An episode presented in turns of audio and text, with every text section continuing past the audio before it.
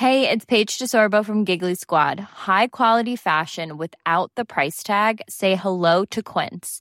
I'm snagging high-end essentials like cozy cashmere sweaters, sleek leather jackets, fine jewelry, and so much more. With Quince being 50 to 80% less than similar brands. And they partner with factories that prioritize safe, ethical, and responsible manufacturing. I love that. Luxury quality within reach. Go to quince.com slash style to get free shipping and 365-day returns on your next order. quince.com slash style.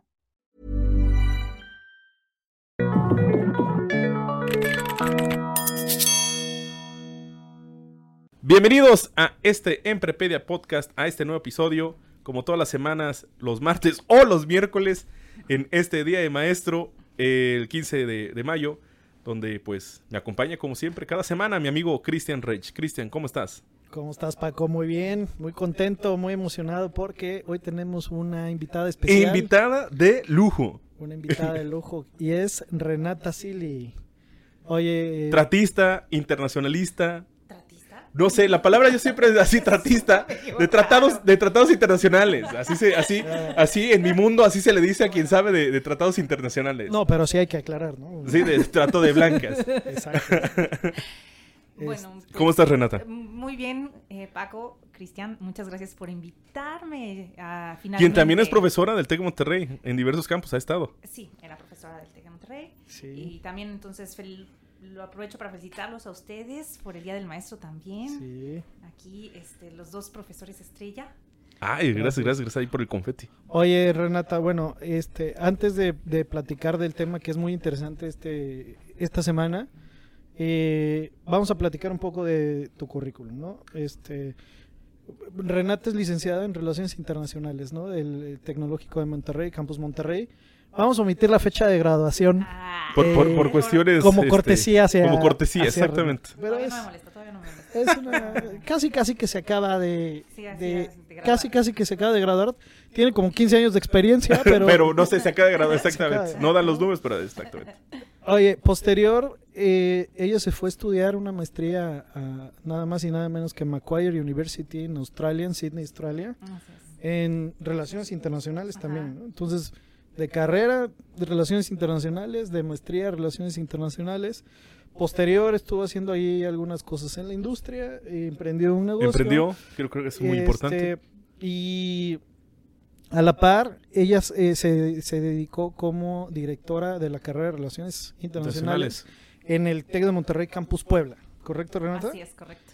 Y humildemente, hace poco nos acaba de platicar también... eh, Te falta- te voy a interrumpir. Ah, a ver, a ver, a ver. Este, también a la par, o sea, de la maestría en relaciones internacionales tuvo ahí una vertiente en comercio internacional, por lo cual me empiezo a interesar en temas de comercio internacional. Claro, en la Ciudad de México. Y eh, este Claro, fue- Colegio de México. Así es, soy alumna de la primera generación del diplomado en negociaciones comerciales internacionales del Colegio de México y la Secretaría de Economía. que tenías unos super profesores ahí, Así ¿no? es. Como quién tenías de profesor, Por Renata, ejemplo, al colegio? embajador Fernando de Mateo, ¿no? Eh, al, al doctor Gustavo Vega, quienes son los que dan inicio ¿no? a, este, a este diplomado.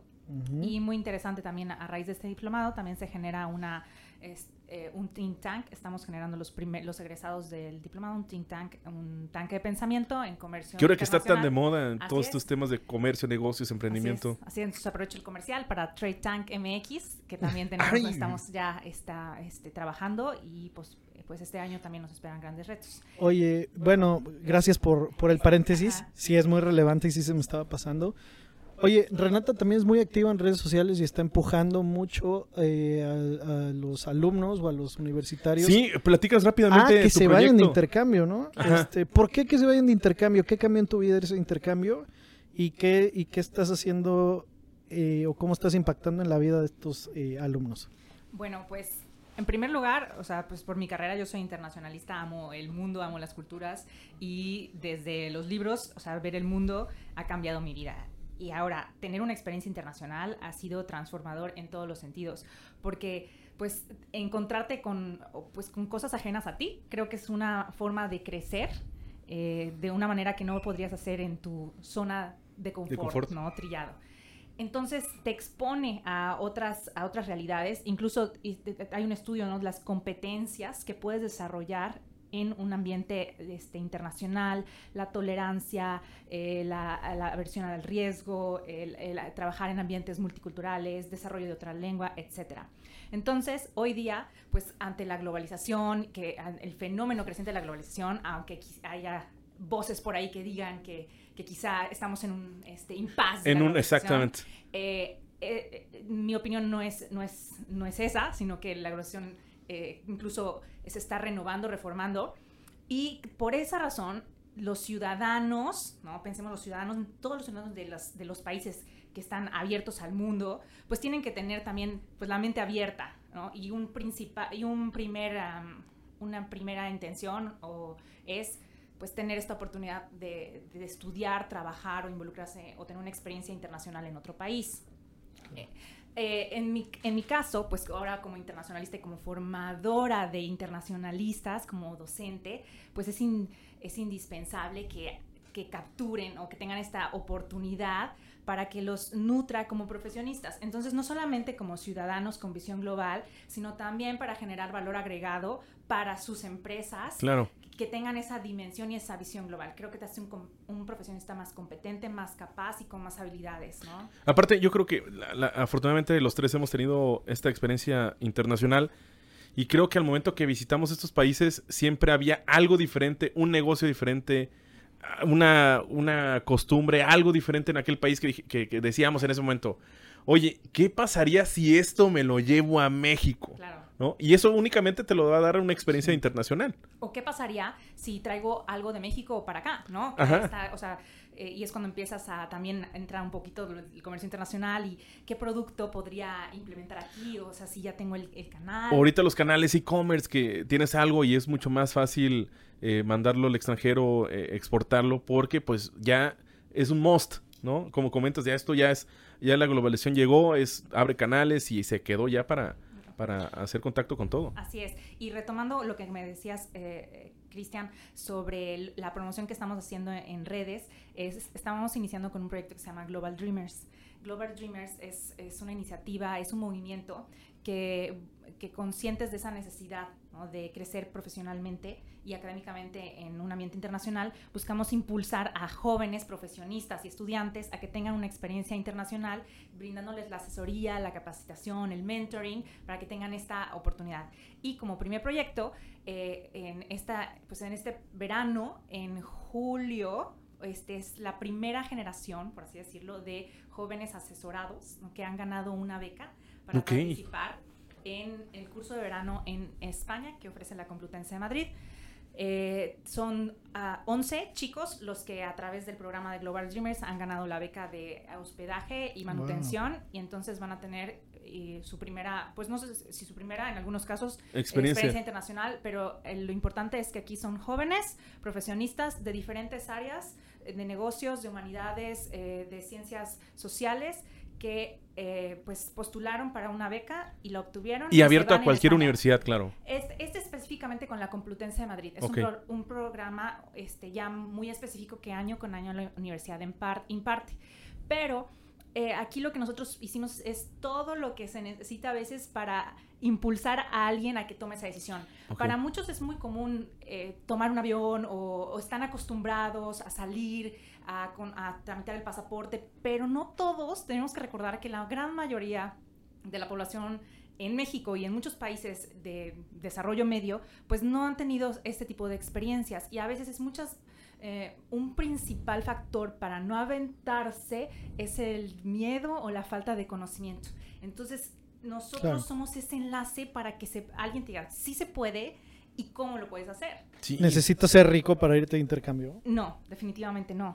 Que yo creo que esa es una de las principales limitantes, ¿no? Oye, ¿sabes qué? Me encantaría. Yo creo que pues, si preguntas en un salón de, con 100 personas quién se quiere ir de viaje y vivir una experiencia así, yo creo que todo el mundo va a alzar la mano. Empiezas a limitarte tú mismo, a lo mejor por ciertos mitos o desconocimientos, ¿no? A lo mejor uno de esos mitos es vas a gastarte una millonada o necesitas ser súper inteligente para que te acepte Oye, no, X universidad. Y, y, aparte, algo, Renata, que acabo de contar, a veces es algo tan, tan, tan pequeño que es, oye, ¿y cómo le hago para llegar? ¿no? O sea, y eso ya crea una barrera psicológica de ya, me da miedo irme de intercambio, ya me da miedo viajar extranjero porque llego allá y ¿quién me va a recibir? ¿O para dónde me muevo? ¿Me voy en metro, agarro autobús? Y ese tipo de cosas, este, a veces ya crean la barrera psicológica. Ah, entonces yo no me voy porque está bien ¿Cuál difícil. consideras tú que es la principal barrera que está eh, limitando a, a jóvenes a tomar oportunidades que ahí están? Son tres.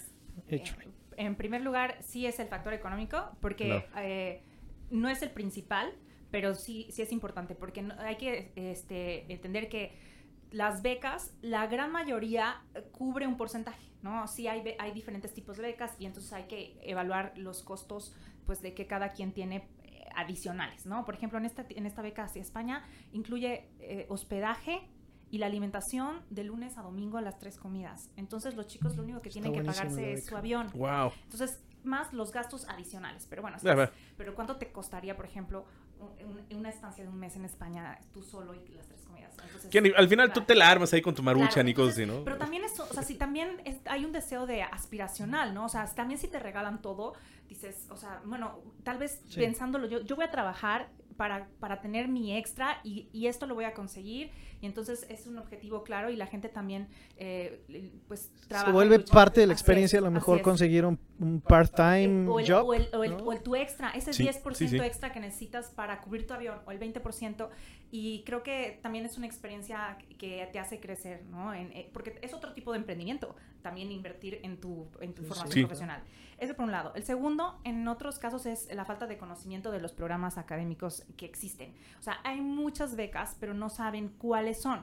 Esto literal, en este, para este programa eh, fuimos de uni- universidad en universidad platicándoles y todos así de, pues jamás habíamos escuchado de esto. Entonces necesitas conocer o estar cerca de pues las páginas oficiales que este, te informen eso. Y por último, el idioma. ¿no? El idioma limita. O sea, en este caso, pues es en, es en España español, pero tenemos que tomar en cuenta que la gran mayoría de los programas y las becas van a ser en inglés. Entonces, si solo hablamos español, limita a nuestras oportunidades a Latinoamérica y España. Totalmente. Muy bien, buenísimo. Pues bueno, ¿cómo te pueden seguir? ¿Dónde Ah, pueden buscar claro. información? Este, a través de nuestras páginas en Facebook, que es Global Dreamers México, y en Instagram Global Dreamers, y en Twitter también Global, Global Dreamers. Ay, no, no, no, no, todo el social media aquí, toda la estrategia. Sí, este, eh, vamos a estar eh, dándole seguimiento y pues el tiempo que estamos aquí y ahora desde Estados Unidos. Perfecto. Perfectísimo. Oye, pues ya entrando en materia, eh, repasamos un poco el currículum eh, de Renata y somos muy afortunados porque Renata también, ya digo, eso es el pasado, pero ella se proyecta y tiene muchos planes a futuros y nos dio una muy buena noticia hace poco también que eh, fue aceptada a uno de los programas élite de relaciones Claro. internacionales en el mundo en la Universidad de Johns Hopkins en Washington DC, ¿no? Entonces, pues hay que aprovechar ahorita que Renata todavía nos habla, Sí, es- sí, sí, que es sí. cuatacha y eso, porque después ya va a estar, si no eres embajador, no, no, no, no puedo dialogar contigo, no encuentro temas en común, este, o algo así. Así de, ¿y qué, qué es Emprepedia? Así, por favor, ¿cuántos lo escuchan? ¿Cuántos? Ajá. Exactamente. Entonces, este, Antes pues que qué pase bueno, eso. Qué, qué bueno que tenemos a alguien tan, tan, tan estudiada y con tantas ganas y con tanto conocimiento como Renata, para poder platicar de un tema que es muy interesante y que a lo mejor, Paco, si tú quieres platicarnos cuál es la noticia de la semana, de la sección que eh, eh, inauguramos la semana pasada, porque tiene mucho que ver con los temas que vamos a platicar. Noticias de sobremesa. Y la noticia de sobremesa es que China y Estados Unidos están agarrando a catorrazos. Y esto va también muy referente, ¿no? Pues piensa que el negocio, lo- eh, los temas de negocios son universales. Y que pues, nada más porque tú das un tema de finanzas, también sabes de eh, comercio internacional y relaciones internacionales. Y que si sabes de marca internacional, pues también sabes del tema. Pues no, pues es totalmente, se cuece aparte, es totalmente diferente el tema de relación internacional y de comercio internacional con lo que, que pues repercute luego también el tema bursátil, ¿no? Pero pues aprovechando a la experta, y esto ya tiene años, tiene años esta discusión, esta, digamos, eh, este versus entre Estados Unidos y China, que no únicamente ahorita está pegando en el tema de, de exportaciones e importaciones. Ya de- históricamente, pues trae una competencia entre compañías, entre tecnología. Eh, yo me puedo remontar un poquito a, a mi famosa y, y- y querida crisis de 2008-2009, cuando pues no había dinero en Estados Unidos y tuvieron que todavía pues visitar China para ver si les prestaba con todo el orgullo y con todo el dolor de su corazón, pero pues China era China, ¿no? Entonces, Claro. aprovechando a Renata, pues básicamente es preguntar qué está pasando. ¿Cuál es la relación ahorita en estos momentos entre China y Estados Unidos? Estados Sí. Unidos y China. Bueno, yo quiero lanzar una pregunta a la mesa a ustedes. O sea, creo que la pregunta aquí inicial a la cual debemos remitirnos es, ¿China va a desplazar a Estados Unidos como potencia número uno en el mundo en algunos años? ¿Lo ven ustedes? Mira, ahí te va. Yo abro esto hace, híjole, 2000, 2004, 2005, creo que está en primero o segundo semestre. Fui a una conferencia organizada por el TEC Monterrey. Ah, mira qué casualidad, el TEC Monterrey cuando estaba yo en Córdoba. Y fue el, el que en ese momento era el canciller, que era eh, Ernesto Derbez, ¿no? Y mencionaba que China era el futuro. Estás hablando de eso ya de unos, unos cuantos añitos, para no ponerle eh, un, un- número absoluto. Y, y, cómo poquito a poquito ha ido desplazando las famosas BRICS también en que salían en ese momento. Pero creo que este es el momento en que en estos últimos 3, 4 años donde China se ha consolidado como potencia, incluso que creo que era lo que más adolecía, que era en la tecnología. Estados Unidos está componiendo de esta recesión de hace 10 años, ¿no? Y China tuvo un avance increíble justamente por, por esta, esta crisis. No sé si vaya a desplazar, pero ya están a la par. A mi punto de vista, muy, muy, muy, muy, muy, pero muy personal, sin conocer mucho del tema de lo internacional. Claro. Mira, yo pienso que ya desplazó a Estados Unidos, ¿no? Eh, la verdad es que hay varias cosas que tomar en consideración. Una importante es la demografía. 1.3 mil millones de chinos, un- uno de cada siete seres humanos es chino, versus, o sea, tiene, 327 millones. tiene prácticamente cuatro veces la población de Estados Unidos, ¿no? El tema de Estados Unidos es el poder adquisitivo per cápita, que viene a ser mucho mayor que el de China, en cuestión de que la lana que hay en Estados Unidos pues, se divide entre un cuarto o un quinto de la población que tiene en China, dándoles mayor eh, valor adquisitivo o poder adquisitivo per cápita. Pero en términos absolutos de, de GDP, pues ya están allí a la par. ¿no? Sí, sí, Digo, sí, el sí. tema es que se reparten entre más personas. En per cápita sí hay una repercusión. Sí, pero, pero, pero, pues se van viendo señales, ¿no? Esas son de que, de que, de que, pues ya está sobrepasando o ya está llegando a los, a los niveles con mucha, con mucho impulso detrás de, de te voy a alcanzar y te voy a pasar y te voy a pasar por mucho. Ahora, en temas que yo estoy un poco más familiarizados, no tanto de política y no tanto económica, pero por ejemplo tecnológica, es muy claro que China tiene sus propias cosas, ¿no? O sea, no hay Uber en China, pero sí hay un Didi Exactamente. que, que, Que ya llegó. ya llegó, invadió y traen los billetes para hacerlo, hacer y deshacer. No hay Google en China, ¿no? Hay un Baidu.com, que es el, es el Google de ella. Su buscador. Porque también hay un tema que, también hay un tema ahí Ay, ahorita político. voy para eso. Ahí, ahorita vamos para allá. Que es bien importante ahorita ese tema ahorita que No, no hay un Facebook, ¿no? Este, no hay un Twitter, to- to- to- no hay un Amazon, o sea, Amazon intentó entrar y dijo, no, No, este no o es eh, hace un mes se salió. ¿Sí? Imagínate Amazon que tiene expertise y todas Ajá. las canicas para jugar allá, ¿no? ¿No sabes qué? Y Alibaba, Alibaba está dominando el mundo, de alguna forma, ¿no? Está, está expandiendo eh, en el tema comercial. Eh, hay un tema interesantísimo también en China que no se da eh, en Occidente, que es el control que tiene sobre la población. A ver si también ahorita nos platicas un poco de eso, el sistema famosísimo este de puntos que tienen, que si tú te quejaste del gobierno, el gobierno sabe que Te van quejaste midiendo. Eso para mí y te resta increíble. tres puntos Sí, y sí. luego ya no puedes acceder a un crédito o no puedes acceder a al sistema de salud. Entonces, ese, ese tema de control, Como de película Sí, así como total. De panóptico, del estado panóptico. sí, Eh, bueno, creo que esa, esa es la pregunta que nos llevamos haciendo, creo que ya por, por casi dos décadas seguidas. ¿no? O sea, si China va a superar a Estados Unidos, o más bien, ¿cuándo lo va a superar? Es la pregunta. ¿tú qué piensas? Yo pienso que lo va a superar, que todavía en algunos sectores está más adelante que otros, pero eh, en, por ejemplo, los internacionalistas, la, la cuestión principal o de los, o los politólogos es eh, el surgimiento, o sea, este, este desplazamiento va a ser pacífico o de guerra, ¿no? O sea, cómo, cuál va, cómo va a emerger. Ah, canijo, Esa ok. es la verdadera cuestión. Entonces, hay dos grandes escuelas de pensamiento. Naturalmente, la de Estados Unidos, una de Estados Unidos muy fuerte, la escuela de Chica- Chicago, opina que no ha habido en la historia un poder que suplante, o bueno, no que suplante, que, em, que le gane al otro, Ujú.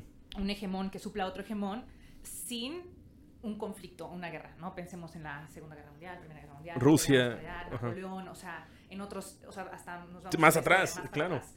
Eh, entonces, pero hay otros, eh, eh, a otras escuelas, como precisamente, como les decía yo, del libro de Lee Kuan Yew, del padre fundador de Singapur, que habla que sí, que sí, sí puede haber un surgimiento por la vía pacífica, o al menos es lo que los chinos sí, él, él piensa que los chinos, o sea, está en la idiosincrasia, eh, este, eh, pues nos, nos ocupamos de lo nuestro y mientras no te metas con nosotros, o sea, nos vamos creciendo, ¿no? Porque literal siempre tuvieron esa barrera. Claro, o sea, el- es que China, o sea, dice, el, va- China quiere superar, pregunta, Sí. ¿quiere superar a Estados Unidos? Sí, claro que sí. No, China, si recordamos, es, un, es, es una de las culturas, o sea, de las pocas culturas milenarias. O sea, los- Sí. lo que, la forma en que los chinos están escribiendo Y hoy totalmente aislados. es la forma en la que hace 4.000 años escribían. Nosotros, o sea, pensemos, nuestra forma de escritura del español... No, te lees el Quijote y no le entiendo nada. Y es español. Ajá. O sea, nosotros no estamos escribiendo ni en náhuatl, ni en totonaca, ni en olmeca, ni en maya. Eso se perdió. Los chinos es como si estuvieran escribiendo la, la- la lengua de su- sus antepasados. Entonces, eh, traen un bagaje histórico y una idiosincrasia y filosofía. La lengua es una expresión de la cultura. Entonces, o sea, des- eh, llevan muchos, muchos años con esa idea del lugar de China en el mundo. Antes, recuerden cómo el lugar, China siempre se conseguía como el, el centro del El mundo centro del mundo. y todos los estados a su alrededor. Y eso es un poquito lo que pasa hoy día en el, en el sureste asiático. En aquel momento, pues la forma de tener relaciones diplomáticas pacíficas con China era mediante, pues sí demostrar que eran superiores, por así decirlo, y eh, a través de esta famosa ceremonia del Koutao, que era la reverencia hacia el emperador y siempre pagando un poco de tributo. Entonces, pero China fue glor- gloriosa y esplendorosa, pero hubo una época que quería lanzarse al mundo, pero no sé si recuerdan que hubo un emperador por ahí, que ahí sí les voy a quedar mal con cuál emperador, pero decide que no va a haber más exploraciones. Entonces, que China se debe retraer y, enfocarse a sí misma y hacia, hacia adentro de China. Entonces, China se cierra y es en, de- posterior a esta, esta época es cuando vienen las potencias este, como I- I- Inglaterra, bueno, el, Sí, el en la British- otra parte del mundo. British Empire a querer forzar a China a abrirse al comercio internacional.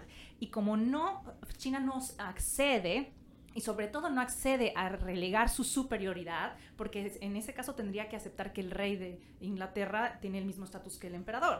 No lo iban a ceder, entonces tampoco accede a esto. Entonces, ¿qué hace Inglaterra? Pues ahí tenemos las dos guerras del opio, ¿no? Y obliga a China a abrirse. Entonces también China es un país que se, se siente un poco, eh, pues que ha sido expuesto y víctima un poco de las, de las Sí, potencias sí, sí, claro, claro. occidentales.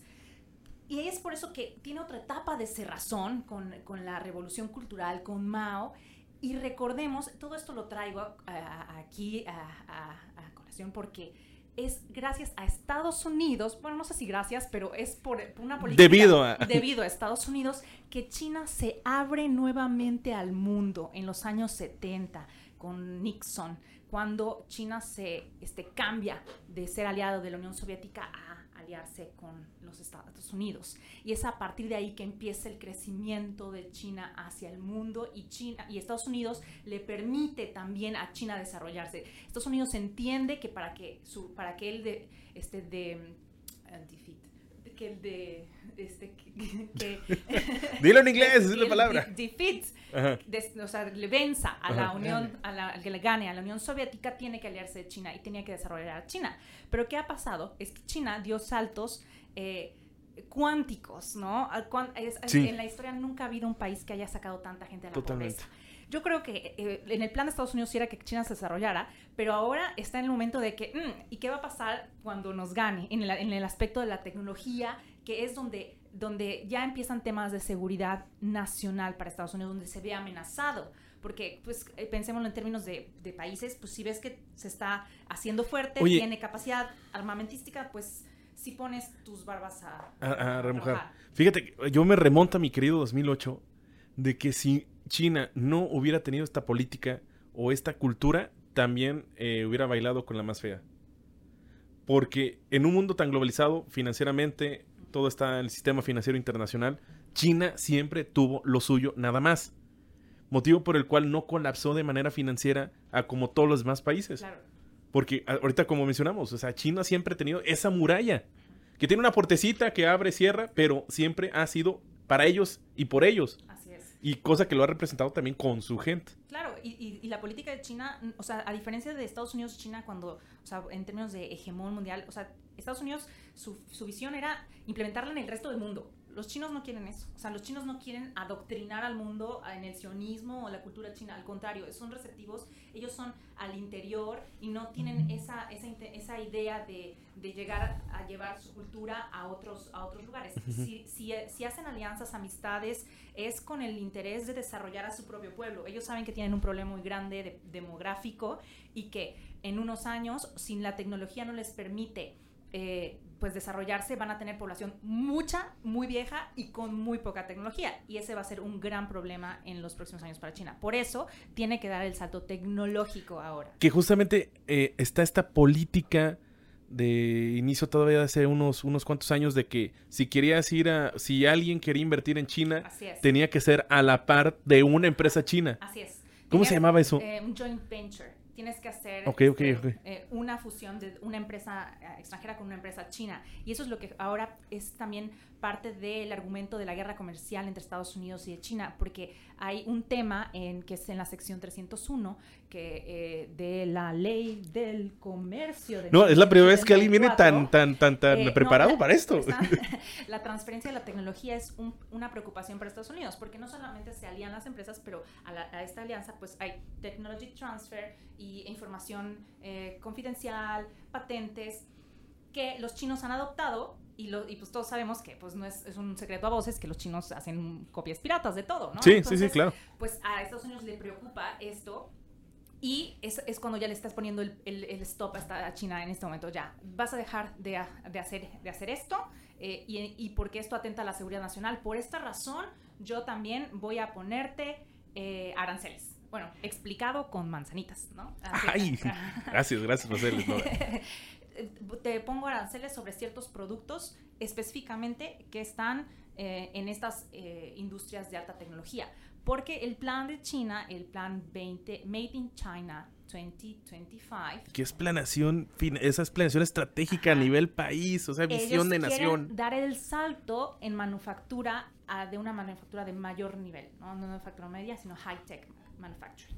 Y justamente esta guerra comercial que hay entre Estados Unidos y China, muchos de los productos a los que Estados Unidos les está poniendo un arancel son para pro- justamente que están eh, atacan directamente a estas industrias, por así decirlo. O sea, no es o sea, no- a veces pensamos que si Trump es ocurrente, no, no, no. No, no, no, no, O así sea, le sabe. e- Está, es- Tiene gente muy, tiene gente Sí, sí, sí, claro. muy inteligente atrás. ¿no? Así es. Oye, ahorita que, que decía Paco de la planeación estratégica como país, eso es algo que yo creo que le funciona muy bien a China por su, Claro. por su hegemonía política, ¿no? El tema de que ellos sí pueden tener temas de planes a largo plazo y que se van a ejecutar y que es un tema que nunca va a poder pasar en México porque yo tengo mis planes, me tardo tres años en planear, ejecuto lo que puedo en tres años o jalo lo que puedo también, muy cultural, y la siguiente administración, borrón y cuenta nueva, ¿no? Y China no, China tiene, tiene planes a largo plazo que sí se, se- valga la redundancia, se planean y se ejecutan, ¿no? Y creo que es un ejemplo de esto que también se tiene como mito que entre menos población eh, hay más crecimiento como país. No manches, claro que no. Y es- ahí siempre están los clásicos ejemplos de eh, eh, Suecia, Noruega, Finlandia. Pues yo creo que hay que, Estados Unidos mismo, o sea, tiene Exactamente. 300. hay, que- hay, que, hay que distinguir entre el tema, a lo mejor, ahí sí, de calidad de vida de una Claro. población versus crecimiento. Ajá, también, ¿No? claro. Porque puede haber, puede haber lugares muy pequeños, Liechtenstein, con calidad de vida top en el mundo, pero son, son, no sé, voy a inventar el número, 200 pelados y se casan con sus primas. Ajá. ¿no?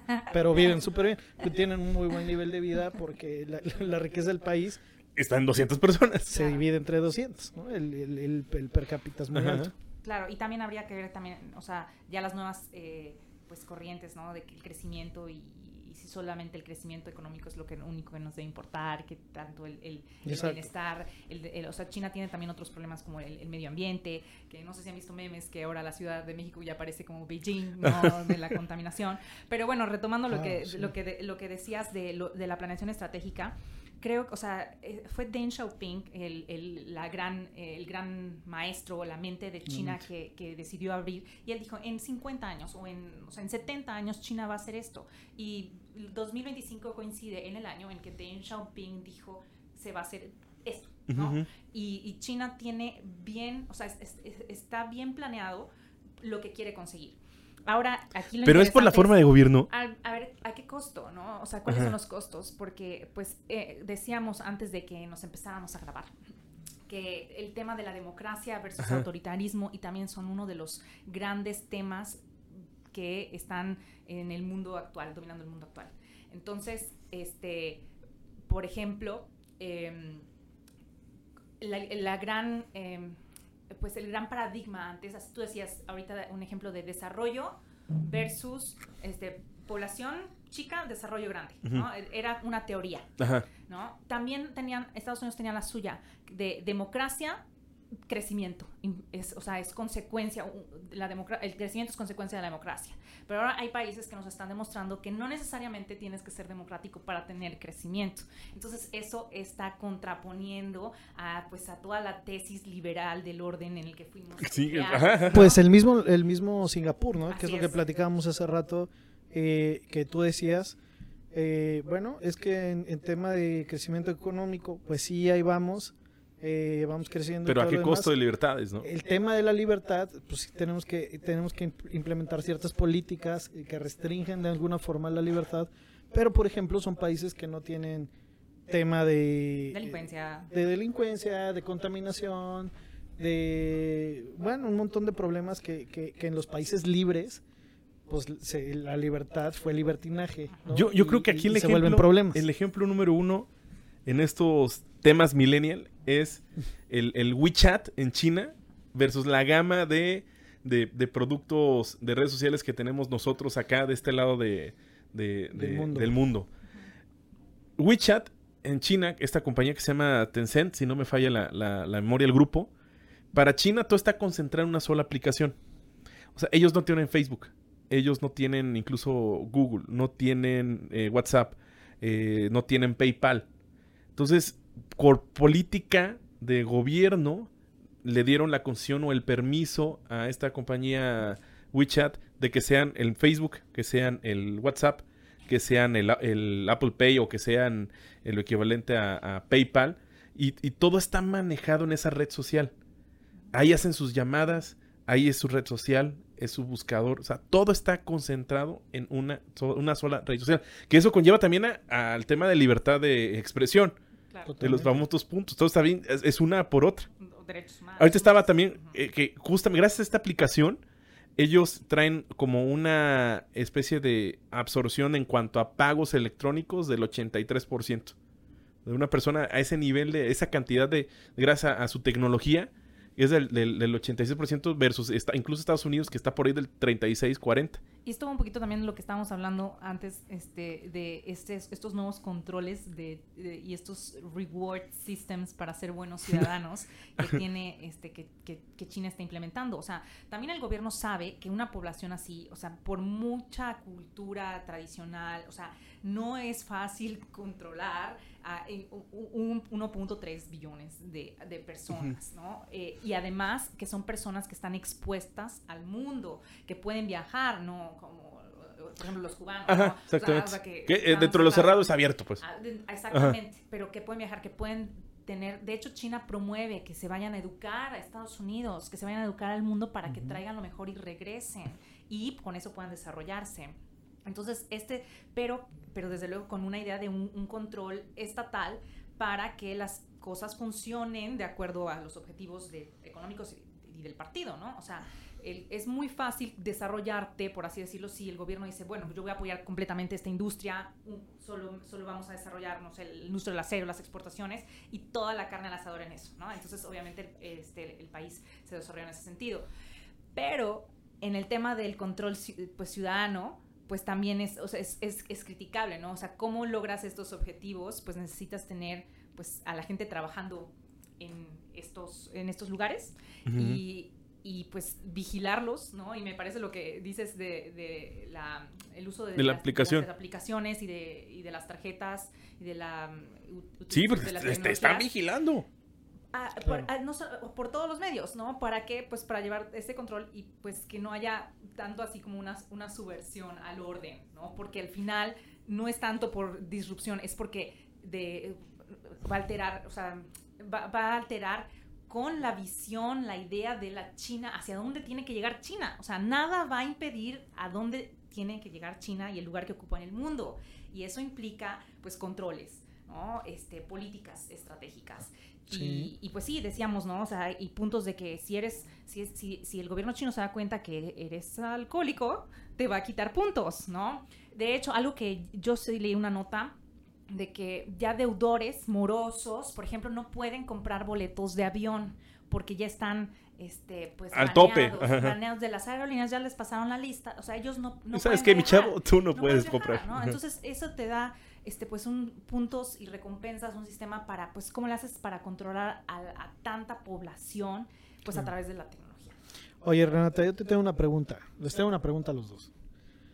¿Quién va a ganar la guerra ahorita arancelaria? Es- iba, iba- a hacer esa pregunta. ¿Hay malo en esta película? Pues, sí. El, el- tema de la guerra comercial, cualquier experto eh, economista de renombre te va a decir que Como Renata. no, sí. no, no, yo no. De justo iba a decir como yo no, soy, como yo no soy ni, ni economista ni de renombre, pero eh, pues todos argumentan que el gran perdedor, pues siempre salen perdiendo los dos Sí. Y el mayor perdedor son los consumidores. Y sobre todo los países que estamos ahí en vías de crecimiento. Claro, y o sea, la verdad los, los impuestos a las, a las importaciones este, pues chinas les afectan a los a las personas que consumen esos bienes. Porque al final el consumidor es el que paga los impuestos. Exactamente. Y la logística y todo. De hecho, Walmart este, en la época decembrina presionó al gobierno de Trump para retirar algunos aranceles, porque pues gran parte, imagínense, ¿de dónde viene Sí. todo lo que compramos para Navidad? ¿No? Sí, sí, de sí. China. Y, y lo más barato es de, pues es chino. Entonces los productos chinos, este, al encarecerse... Sí, en Crisis 94 mis habidas eran, eran chinos. Es la verdad. Los Mike. Los chinos son Mike, exactamente. Este, pues, y pensemos quién lo Los míos son G-Book. Los la gente más eh, con, con recursos más escasos son los que pues, generalmente ocupan este, bienes de este, de este tipo, ¿no? que vienen de este país. Y sí, o sea, al final la guerra comercial pues es una guerra de desgaste. Eh, no hay en la historia una, en, o sea, en la historia reciente una, un episodio en el que, digamos, hay un claro vencedor. Claramente esto es una forma de coerción, ¿no? Para que China haga o deje de hacer cosas. Eh, por ejemplo, el tema de propiedad intelectual. Y también China tiene otro, eh, o sea, sí es un poco culpable de lo que está haciendo, ¿no? O sea, vende, este, eh, exporta productos por abajo de su precio, el famoso dumping. Dumping.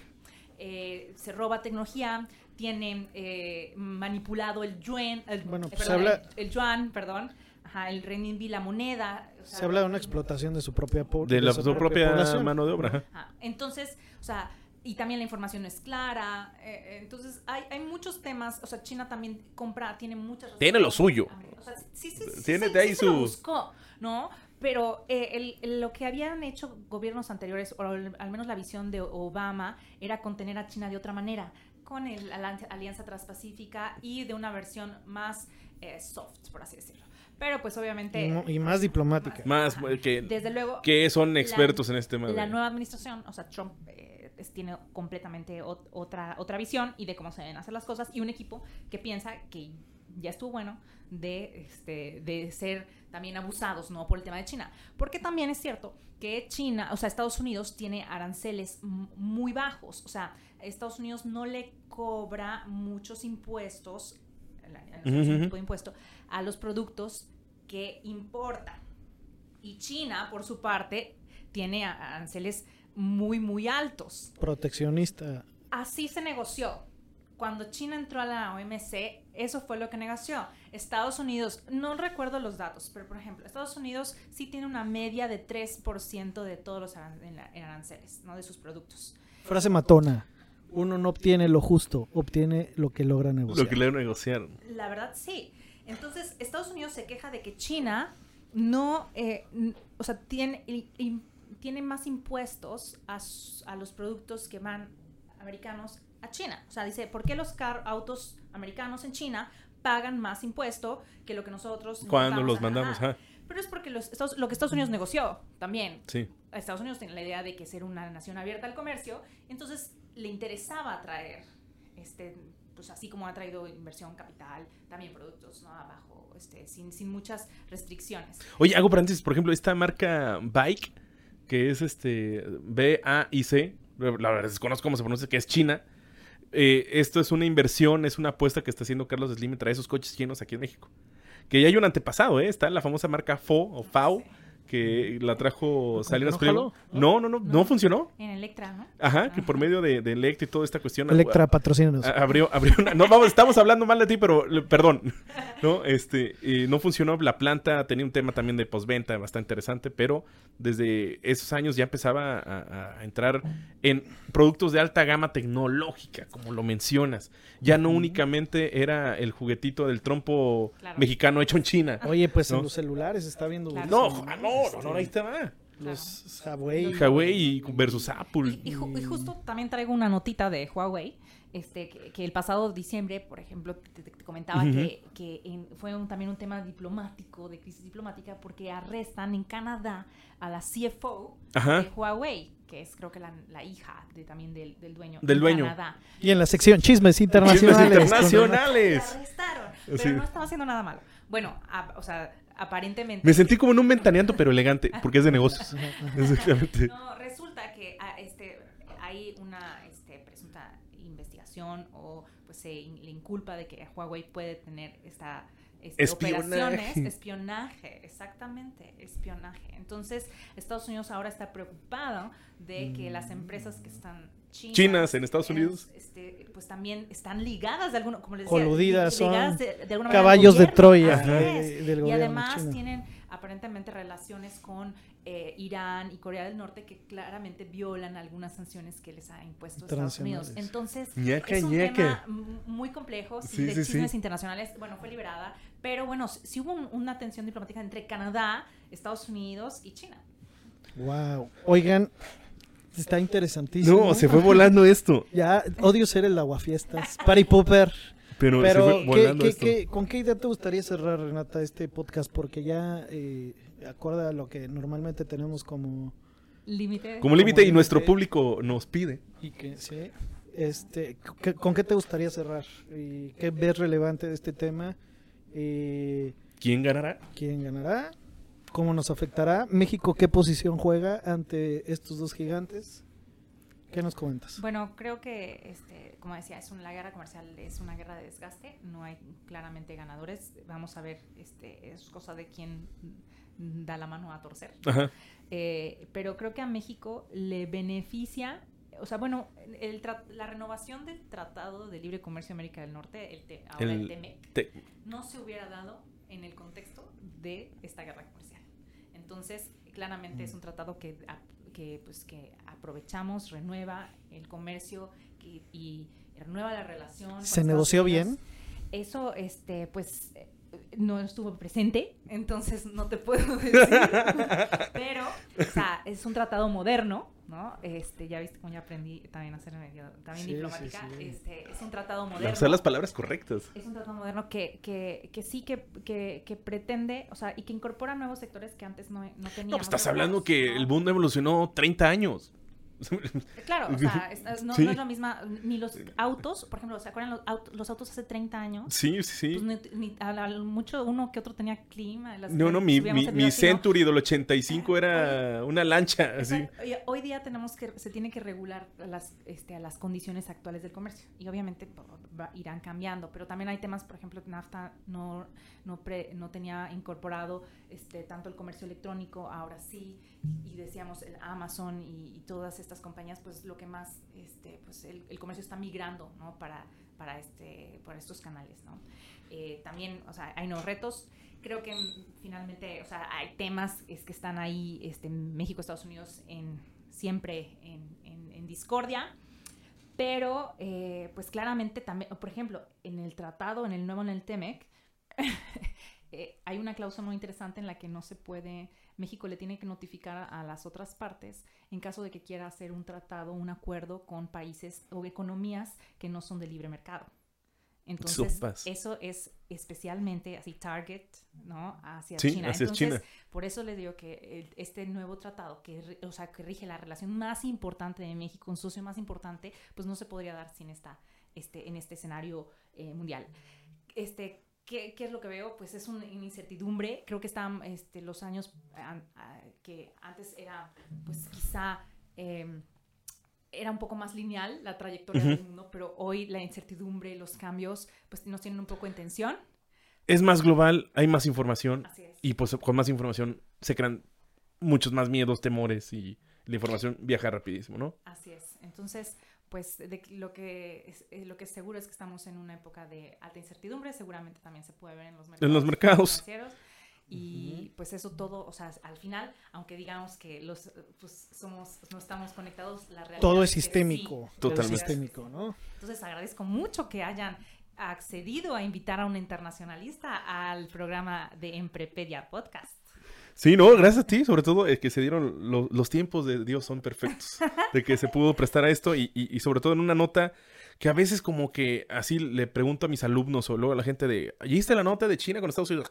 Como que se quieren así dormir porque no entienden, o sea, no dimensionan el grado de afectación o de que puede suceder o beneficiar en, los negocios. Entonces yo creo que, pues, ¿quién mejor que, que- que- que Renata? Que cuando Renata habla es porque sabe, ¿no?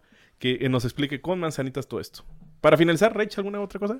No, nada. eh, me quedé ido y me quedé pensando en lo de los tiempos de Dios es perfecto porque me mandaron un meme de un baterista que está tocando y que otro lo está viendo y dice, wow, los tiempos de Dios son perfectos. A que veas, está sincronizado, está aquí todos los elementos. En eso me quedé pensando, yo, es muy interesante lo que estaban diciendo, me quedé pensando eso. Perdón. Pero bueno, bueno, fueron un poquito más de 30 minutitos. Fue una Plática. Esta es edición especial porque hay invitado especial. edición Entonces, especial de Emprepedia sobre temas internacionales. Mucho caché, mucho caché, mucho taco en este, Sí. en este episodio. Espero que les haya gustado. Nos vemos la siguiente semana en este Emprepedia Podcast. Felicidades a todos los profesores. La verdad es que, eh, sobre todo a todos los que fueron nuestros profesores, porque sin que eh, vayan los- a, a- a- a sudor, dolor, no seríamos quienes somos ahorita y no estaríamos justamente, ta- ta- tal vez no estaríamos haciendo este, este podcast. Bueno, yo me despido, eh, nos despedimos, nos vemos la siguiente semana y recuerden que aquí en Emprepedia todo lo explicamos con manzanitas. Adiós. Adiós. Adiós.